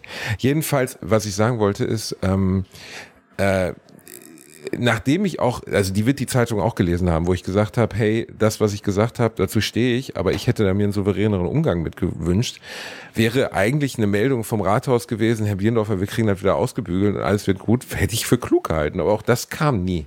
Es kam gar nichts. Also so, ich weiß nicht. Ich finde, äh, am Ende am Arsch geleckt. Mir ist da sowas von äh, Rotze egal, was jetzt irgendeine Politikerin äh, darüber denkt. Ja, sagt, sag mal, oder, sag mal so, du hast, du hast direkt ein Thema für die ersten Shows, die wieder in Gelsenkirchen spielen. Ne? Also, also, äh, wir sind Um ja gerade, um- um äh, die ehrlich, Leute also- warten gerade noch. Ich hoffe, dass wenn diese Folge erscheint, endlich, weil das ist nämlich eins der Probleme. 90 Prozent der Spielstätten in Gelsenkirchen sind in städtischer Hand. ah, Da muss ich jetzt wirklich nicht mehr antreten. So weiß ich auch, ist halt so. Also suchen Ja. wir jetzt eine Alternative, was aber gar mal nicht so ganz einfach ehrlich, ist. billigere und bessere Werbung hättest du doch nicht bekommen können. Ja, ich, ich kann mich über diese ganze Nummer nicht beschweren. Ich stehe nicht als Doofsachser da und ich habe hab versucht, mich da so fair wie nur möglich zu, zu äußern. Ich habe nur, ich, hab- ich hab, bin nur nicht abgewichen von meiner Meinung und das würde ich auch nicht Ja. tun, weil das wäre unseriös. Du kannst nicht was äußern und danach sagen, also ich finde diesen Move zu gehen mit war alles nur ein Spaß, das ist kindlich, das ist, das ist vierte Nein, Klasse, das ist absurd. man, man darf ja auch äh, das ruhig benennen, wie es ist. Ne? Ich meine, die Ruhrgebietstädte sind alle am Arsch, ne? Und das seit Jahren. Also äh, ich, ich fand das immer geil, wenn ich von einer, äh, von der Uni aus ähm, zu irgendwelchen Physikertagungen in äh, zum Beispiel irgendwo in Dresden oder so war und dann irgendwie den Nachrichten oder so in Social Media mitbekommen habe, wie Leute halt rumgeheult haben, dass da ja alles kaputt ist und so. Und dann dachte ich auch immer so, ja, komm mal bei uns vorbei, das ist auch nicht Ja, besser. Ne? das Das ist- ist so, äh, also äh, auch, Dresden ist mittlerweile eine wunderschöne Stadt geworden. Ja, genauso genau. Und, wie äh, äh, und- also der Soli hat sich in Dresden, Leipzig und manchen Regionen Sachsens wahnsinnig toll ausgewirkt. Ne? Das darf ja, man nicht vergessen. Also, äh, und das Ruhrgebiet, also das war ja auch schon mal im Gespräch, ne, den äh, Soli äh, halt umzuwidmen und damit quasi auch mal Städte im Ruhrgebiet oder so wieder aufzubauen, weil äh, ganz ehrlich, also auch meine Heimatstadt Essen, ne, ähm, ich bin super gerne in Essen. Meine Familie wohnt immer noch in Essen. Also äh, in Essen ist es halt so, ich weiß nicht, ob das, also Gelsenkirchen kenne ich dafür nicht gut genug, aber in Essen hängt es ganz, ganz hart davon ab, in welchem Stadtteil von Essen du wohnst. ja, wenn in du- Gelsenkirchen gibt es einen schönen in, Stadtteil. In Essen, Buhr, in, ne? Essen, in Essen ist es so, je südlich, desto reich. Also, ne, äh, wenn du im Süden wohnst, da kannst du schon, äh, also da, da kannst du auch als Millionär gut wohnen. Da haben ja auch die ja, und Aldis damals das Essen, gewohnt und so. genau, und plus das Essen sich ja auch strukturell entwickelt hat. Ja, ne? ja, Also auf, jeden, Fall. Also Essen hat den Strukturwandel ganz gut weggesteckt. Andererseits hast du aber auch Stadtteile so im, äh, im Norden, also sowas wie Altenessen, äh, wo äh, die Sprünki zum Beispiel auch groß geworden ist, oder Altendorf, äh, stadtnah im Norden, wo ich groß geworden bin. Ähm, also ich habe im letzten Jahr mehrmals über Essen-Altendorf gelesen, weil sich irgendwelche Großfamilien zu 300 Leuten auf die Fresse gehauen haben. also das ist Altendorf Ja. mittlerweile. Das, äh, auch das ist Realität, aber grundsätzlich ist das, was du sagst, natürlich. Ähm, äh, oder wa- was ich dazu gesagt habe, ist, dass alle Städte im Ruhrgebiet natürlich am struggeln waren und sind. Ja. Ein Duisburg, ein Essen, ein Bochum, aber alle diese Städte haben enorme Konjunkturprogramme aufgesetzt, haben, haben Regionen komplett neu aufgerollt. In Dortmund gibt es mittlerweile so schöne Ecken, in Essen gibt es so schöne Ecken. In Dortmund, äh, in, in Gelsenkirchen gab es immer Bur. Bur war ja auf der anderen Seite des Kanals so gesehen oder auf der anderen Seite hinterm Stadion, bla bla bla. Und galt immer als die Upper East Side. Und selbst Bur geht langsam vor die Hunde. So. Ah, also selbst das ist nicht mehr so gut, wie es vorher war. was, was hat Gelsenkirchen denn anders gemacht, als jetzt sagen wir mal, äh, als. Also es äh, gibt wahnsinnig viel Vetternwirtschaft, wird mir immer wieder von allen Seiten berichtet, das kann ich nur von außen beurteilen. Also das wahnsinnig viel über Klünge und wahnsinnig viel über Deals und dann landen einfach Millionen in Ecken, wo sie nicht gebraucht werden oder es werden Sachen finanziert. Letztes Jahr haben sie irgendwie für 100.000 Euro vor die Sparkasse einen Plastikweihnachtsbaum gestellt mit so riesigen, also das war kein Weihnachtsbaum, der hatte keine Tannennadeln oder so, sondern sah halt einfach scheiße aus und kostete wahnsinnig viel Geld ähm, äh, mit so riesigen Plastikkugeln, die so leuchteten. Und äh, kein Gelsenkirchener fand das schön. Und trotzdem wird es halt gemacht. Irgendein Stadtplaner sagt, ja, wir hier den Künstler XY. Und der kommt, der baut das dahin. Und dann sind mal wieder 100k Flöten, die man in irgendein geiles Projekt, das irgendjemand gebrauchen könnte, investieren hätte können. Und das ist eine Minimal äh, Minimalsache. Also da geht's ja um ganz andere Summen bei einer Stadtentwicklung. Und du, wie, gesagt, so viele Gelsenkirchener, die dort leben, dort gelebt haben, haben mir zugestimmt, haben gesagt, ey, äh, beschimpf nicht den Boten, beschimpf die Nachricht. Also geh nicht hin und, und äh, ich habe nur das gesagt, was alle denken. Und dann, dass Leute dann sagen, ja, aber der Bierendorf, der wohnt ja schon nicht mehr hier. Ja, in Gottes Namen so. Also ich bin auch kein Stadtplaner, ich bin nicht Bürgermeister, ich bin einfach nur jemand, dessen Familie und Freunde noch dort leben und der auch ganz ehrlich sagt, im Zustand, in dem die Stadt jetzt ist, würde ich dort auch nicht leben wollen. Ja. Was ist daran illegitim? Also, ist doch okay, das zu sagen. Tatsächlich, ähm, ich äh, habe letztens auch mir noch mal aus verschiedenen Anlässen äh, halt äh, Wohnungen in Richtung Ruhrgebiet und so angeguckt und ähm, Gelsenkirchen war auch so, wo ich so dachte so, pff, boah, weiß nicht. Also, Genau. ne, ich meine, äh, ein, einer meiner engsten Freunde, der Nikolas, wohnt in Gelsenkirchen. Der ist in Gelsenkirchen groß geworden und wohnt da auch immer noch. Der wohnt äh, in einer Ecke, also am, nicht in der Mitte der Stadt, sondern eher so am Stadtrand. Man braucht schon mit dem Bus eine halbe Stunde vom Hauptbahnhof, bis man da ist. Und die Ecke ist halt schön. Ne? Da ist nett und so weiter. Aber selbst die nette Ecke ist so, also ist. Äh, da kann man wohnen, ist super schön und so weiter, aber die, äh, die haben ja auch Kinder und äh, zum Beispiel äh, ein, also der Sohn ähm, geht auf eine Schule, wo sagen wir mal schwierig ist, ne? aber äh, sich, die haben sich bewusst dafür entschieden. Ne, zu sagen, so hier, das gehört halt mit dazu und äh, wir wollen halt nicht, das passiert ja schnell in solchen Stadtteilen, dass dann die, äh, die Leute, die halt äh, zur Mittelschicht, sagen wir mal, gehören, wegziehen, wenn es denn geht. Ne? Und genau dann geht so ein Stadtteil halt auch unter oder so eine Stadt nach und nach. Wenn Genau. solche Leute wegziehen. Und die haben sich dann bewusst dafür entschieden, da zu bleiben und das zu, also, ne, und auch die Kinder dort zu Schulen und Kindergärten und so zu schicken.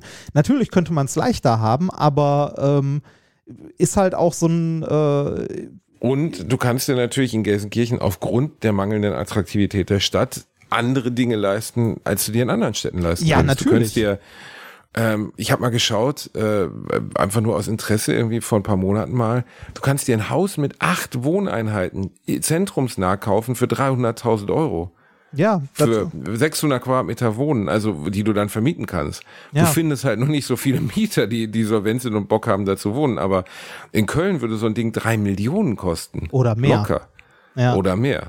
Ja, Ne, ja, das, das- heißt, äh, ja, aber, und dann schreiben Leute, ja, Köln ist auch so hässlich. Ja, Köln ist auch so hässlich, aber trotzdem wollen die Leute hier leben, weil hier abseits dessen, dass es städtebaulich scheiß hässlich ist, trotzdem viel passiert. Ja, Du, du, hast halt in, du hast halt Infrastruktur ne, in anderen Städten. Also ich, ich habe ja mittlerweile in einer Menge Städten gewohnt. Ne? Also ich habe in, äh, ich hab in Köln gewohnt, also okay, ein bisschen außerhalb, aber immerhin in, äh, in Köln. Ich habe in, In Essen Zündorf. gewohnt. Äh, Ja, äh, ich habe in, äh, ich hab in Essen gewohnt, ich habe in Ludwigshafen gewohnt, ich habe auf dem Dorf gewohnt, irgendwo in Hessen. Ähm, ich habe in Neustadt an der Weinstraße gewohnt, in Landau und so. Und äh, die Städte waren schon hart unterschiedlich. Ne? Also Beispiel Landau, die Ecke, in der wir da gewohnt haben, die war nicht schön.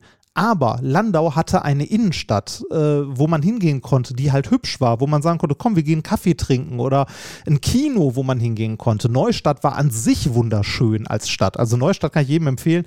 Äh, da zu wohnen war echt hübsch. Dagegen Ludwigshafen Ludwigshafen äh, war der Stadtteil, in dem wir gewohnt haben, ähm, also beziehungsweise wo ich immer noch wohne, also wo der Wasserturm steht, der ist halt hübsch. Ne? Der, da ist nett, da ist nur nicht viel. Ne? Da gibt es halt äh, keine Cafés oder so. Da musst du zur, zur Nachbarstadt quasi, nach Frankenthal fahren. Da fährst du mit dem Fahrrad irgendwie eine Viertelstunde hin und da ist dann wieder hübsch. Ludwigshafen selber ist das letzte Drecksloch.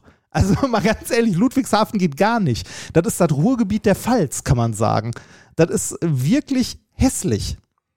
Ja, Ne, Und äh, ja, es, also äh, am Ende musst du halt immer gucken, ähm, äh, wir haben ja den Luxus, wir können mit unseren Jobs hinziehen, in Anführungszeichen, wo wir wollen. Ne? Also wir, wir müssten ja nicht irgendwie unserem Job hinterherziehen im Wesentlichen das empfinde ich als großen Luxus, ist es auch. Ähm, den hat man ja normalerweise nicht, sondern du entweder du wohnst irgendwo, wo dein Job ist, oder du wohnst zumindest nah genug, um hinpe äh, hinpendeln zu können. Ja? Und ein großes Problem dieser Städte, die halt so am Arsch sind, äh, ist, dass da auch keine Jobs sind, weil da auch keine Firmen mehr sind. Also w- wen Genau. äh, wer, wer sind die größten Was in Arbeitgeber? Gelsenkirchen, heute noch gelesen, eine Farbenfirma in Gelsenkirchen 55 Arbeitsplätze schließt. Und das ist ein kleiner Arbeitgeber, ne? Also äh, Pilkington, Solarhersteller, er ist schon vor zehn Jahren aufgegeben. Die Arbeitgeber sind nicht da. Die, die Arbeitslosenquote ist eine Katastrophe. Natürlich würde ich mir das als externer, damals dort Lebender anders wünschen. Ja. Aber, ne? Äh, äh, Das sind eben die Leute, die ich kritisiert habe, die diese diese Wege einstellen müssen. Und also wenn du mit dem normalen Gelsenkirchener Bürger sprichst, äh, jetzt so aus dem mittelständischen Bereich in meiner Familie, also Leute, die dort noch leben und im, in verschiedenen mittelständischen Jobs arbeiten, Versicherungen, sonst was, dann werden die dir geradeaus sagen, dass die Führungselite, also die, nennen wir es mal, die Leute, die jetzt in einer Ratssitzung sitzen oder so, nicht den Eindruck machen, auch nur annähernd zu verstehen, was für ein Problem ähm, diese Menschen haben. Also, oder was, was für ein Problem die, die Bev Bevölkerung hat. Die leben in einer Blase, Also- wie in sehr vielen ungleichen, ungleich verteilten Gesellschaften. Also ich habe das Gefühl, Gelsenkirchen hat den Strukturwandel nicht so gut geschafft wie zum Beispiel Essen. Also Essen hat, wie Nee, gesagt, nee, ja das auch haben wir schon besprochen, überhaupt Ja. nicht. Null, Ja. gar nicht geschafft. Also in, äh, in Essen, also Essen hat irgendwann äh, den, also Essen war ja auch mal Teil irgendwie Kulturhauptstadt Europas oder so, weil die es irgendwie geschafft haben, wahrscheinlich äh, hatten sie, hatten die es auch einen Ticken leichter, ähm, äh, den Fokus auf Kultur zu legen, halt Museen. Also du hast Museen in, äh, in Essen, was mir nie bewusst war, das Volkwang-Museum. Das ist, äh, äh, für mich war das immer so, ja, ja, das ist das Volkwang-Museum, äh, ne? äh, bis mir dann irgendwann bewusst geworden ist, das ist ein äh, Museum in Anführungszeichen von Weltruf. Ne? Da- Da hängen halt äh, Gemälde, die Millionen wert sind in dem Ding. Und das ist dir halt nicht bewusst, weil es für dich so ein alltägliches Teil gewesen ist.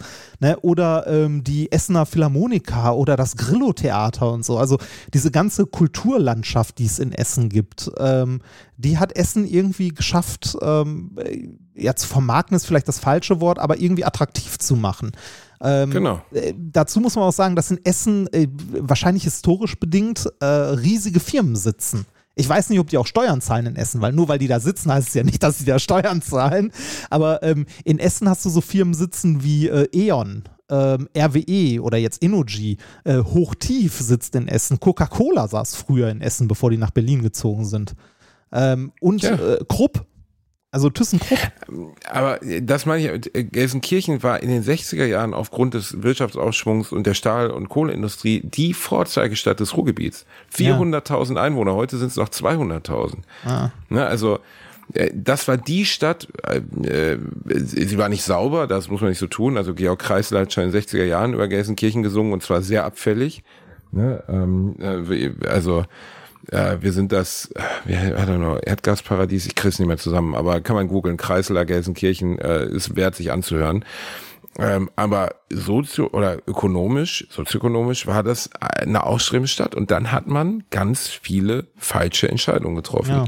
Hat, hat, hat sich um hat Dinge verrotten lassen, hat sich nicht um, um, um, um ganz viele wichtige Entscheidungen und unter anderem gehört natürlich dazu, ähm, äh, Firmen dort zu haben, die solvent sind und die Mitarbeiter brauchen. Auch das, darunter litt es. Und ich, ich werde Gelsenkirchen auch nicht ändern können, aber ich Ich- werde ich- mich nicht, werde mir nicht verbieten lassen, daran Kritik zu üben. Ich, woll- ich wollte gerade sagen, wir sind, wir sind ja beide keine Politiker ne? und es ist wahrscheinlich schwieriger, äh, das irgendwie auf einen, äh, auf einen ordentlichen Weg zu bringen, als man von außen denkt. Ne? Weil ganz ehrlich, wenn mich jetzt jemand fragen würde, was muss man denn machen, hätte, könnte ich es auch nicht sagen. Ne? Ich weiß auch nicht, was, was muss denn passieren in Gelsenkirchen, damit das wieder äh, lebenswerter wird. Ich, Also, ich habe mit, ähm, mit, mit Dings ja, mit äh, im Brostcast, was eben nirgendwo promoted wurde und die Watz natürlich sich auch nur die Negativpralinen rausgepickt hat, weil ich auch sehr viel Positives über meine Heimatstadt gesagt habe, also im Sinne von die Menschen, die, die Stimmung der Leute Ja. untereinander, die Ansprechbarkeit der Menschen, der Ruhrpott. Das sind ja Dinge, mit denen ich tief verwurzelt und verbunden bin. Ich kann mich zehnmal besser auf einer Parkbank mit irgendwem in Gelsenkirchen unterhalten, als das in Süddeutschland der Fall wäre. Ich kann damit nicht so connecten, wie ich mit dem Ruhrpott kann. Und eine der Sachen, die ich sagte im Brostcast, die aber irgendwie nirgendwo verbreitet wurden, warum macht man aus Gelsenkirchen nicht das Detroit Deutschlands? Detroit ist, ist vor 15, 20 Jahren komplett in den Arsch gefahren. Die Motor City der USA, alle großen so Motorenhersteller, kaputt? MG, nein, MG, also General Motors, GM, nicht MG, ähm, General Motors hat die Fabriken geschlossen, die Zuliefererfirmen haben die Fabriken geschlossen. Vor 20 Jahren war Detroit ein, äh, ein Shitloch, ein absolutes, direkt an der Grenze zu Kanada. Auf der anderen Seite der Grenze hat man das Gefühl, da, da fließt Honig in den Flüssen und dann hast du Detroit, was komplett im Arsch ist. Und da ist die Stadtführung von Detroit hingegangen. Detroit hatte doch auch ein richtiges Problem mit äh, Kriminalität, oder? War das Ja, nicht irgendwie mit die meisten Morde in den USA oder sowas? Ja, ja. Ist bis heute, man muss jetzt nicht so tun, als wäre das jetzt Vancouver, aber sie haben zum Beispiel von der Stadtführung sind sie hingegangen und haben, haben Industrieimmobilien an Künstler übergeben und zwar für einen Dollar und haben eine ganz aktive, ganz lebendige Kunstszene in Detroit erzeugt. Dass, dass es eins der, der, der kulturellen Zentren der USA wurde. Oh. Innerhalb von 10, 15 Jahren. Sie haben, sie haben halt ohne Investmentgedanken, außer dem sozialen Investment, Immobilien verschenkt. Weil sie wussten, wir werden die auch gar nicht mehr los. Kein Mensch will mehr hier wohnen. Die ja. Leute suchen einfach nur das Weite. Und haben dadurch die Stadt wieder wiederbelebt. Und sowas bräuchte Gelsenkirchen. Ja. Ah, Reini, jetzt wollen wir zum Abschied der heutigen Politik. Folge. Ja, äh, ich würde dir noch ähm. was, äh, ich würde dir noch, um äh, mal ein bisschen was Fröhliches noch in diese Sendung zu bringen, nachdem wir die ganze Zeit nur rumgejammert haben. Ich würde dir gerne eine Serie empfehlen, die du wahrscheinlich noch nicht gesehen hast, nehme ich zumindest an, mhm. falls du Zeit hast dafür. Oh, jetzt äh, komm mir nicht mit Dama, bitte. Ich, ich, ich habe ja, ich hab schon schlechte Laune. Dama, Jeffrey Dama, ein schwuler Serienkiller, der Leuten äh, Säure ins Gehirn geleitet hat. Das hat mir letztens schon jemand empfohlen. Dann saß ich da, ich wusste alles über Jeffrey Dama, deswegen hat mich das nicht mehr schockiert. Aber das ist einfach was, wo du so denkst, oh, nee, oh, kriegt man echt schlechte Laune von. Habe ich nie, also keine Ahnung, habe ich nie, also so. habe ich nicht, äh, ist das gerade okay, das, was überall, das was überall gerade ja, auf Platz 1 oder so? ziemlich durch die Decke, ja. ja. Äh, was ich erstaunlich gut fand, ist die äh, Serie zu Cyberpunk, Cyberpunk Edge Runners.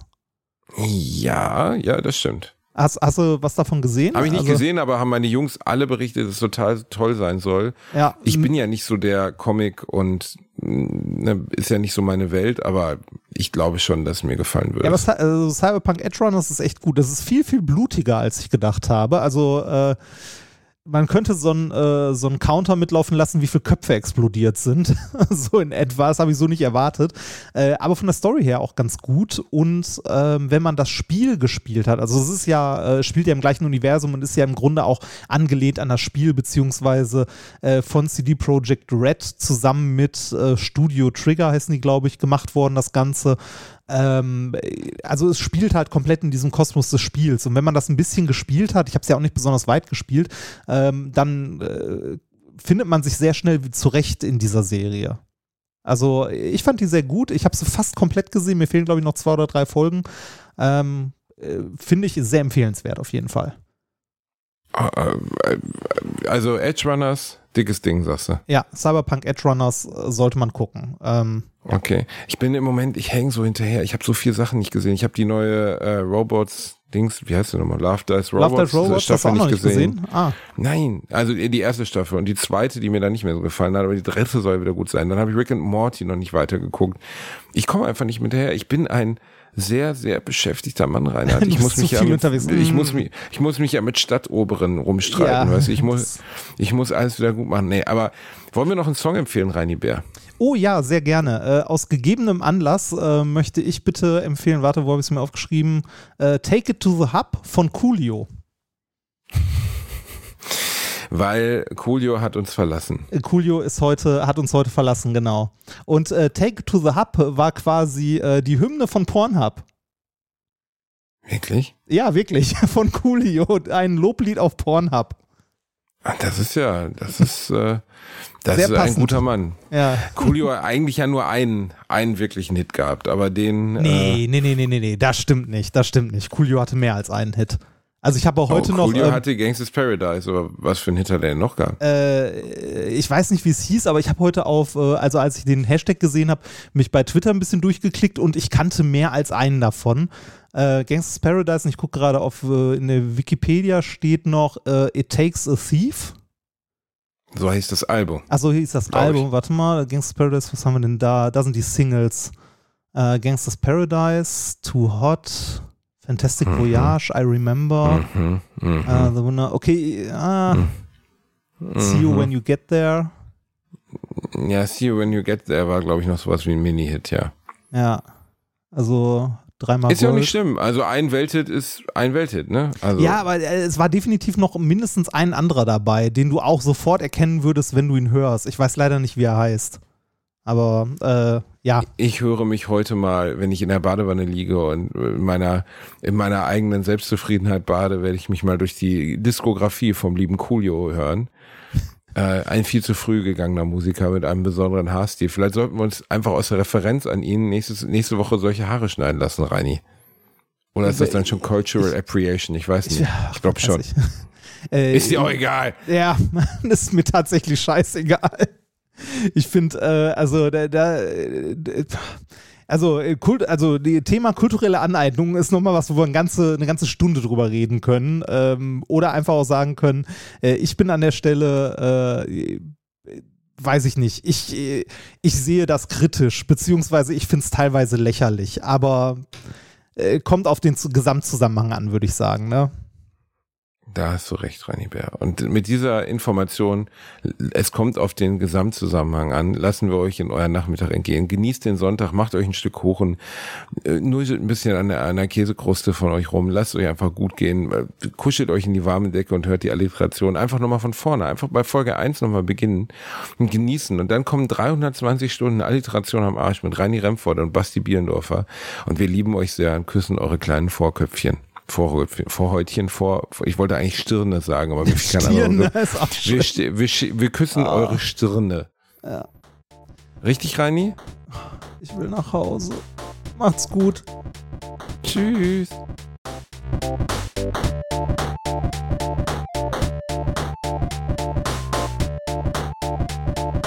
Ich habe gelacht, aber unter meinem Niveau.